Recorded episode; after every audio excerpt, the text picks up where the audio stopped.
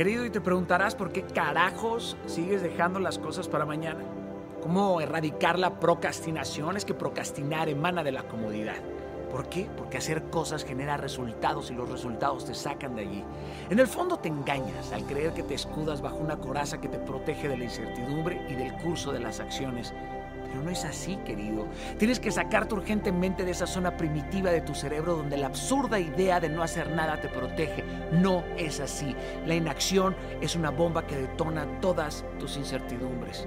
Hoy en día, la mayoría tiene poca tolerancia al riesgo y cero deseo por la incertidumbre. El futuro nos abruma con nuestra necesidad de seguridad y claro que la seguridad es una de las necesidades básicas del ser humano, pero tiene su contrapeso, la incertidumbre, misma a la que tememos como los niños suelen temer a la oscuridad, pero es igual de vital en nuestra vida que el agua. Necesitamos incertidumbre.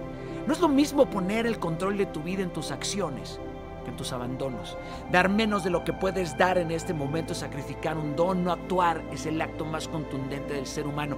Deja, deja de procrastinar, querido, porque el tiempo jamás se detiene.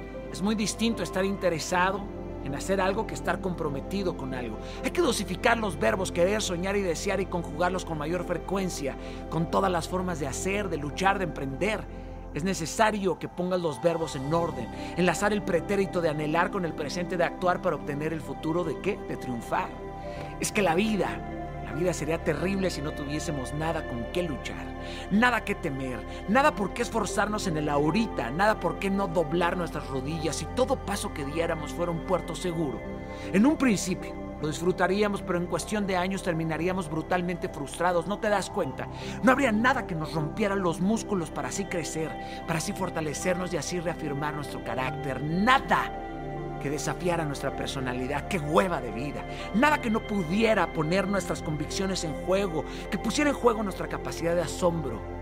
Así tendríamos nuestra capacidad de asombro en cero, nuestros sueños habrían apagado por completo. Estos deseos, estas visiones que nos mantienen vivos e inspirados habrían sido cambiados por la plena certidumbre.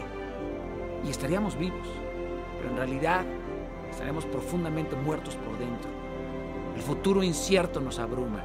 Y ya sé, pero te tiene que entusiasmar, tiene que despertar en ti los talentos que estaban dormidos en tu comodidad, en esa seguridad de no accionar. Tienes que moverte ya, carajo. Ánimo, que aquí nadie se echa para atrás. Rompe con el ahorita lo hago. Rompe con el mañana empiezo.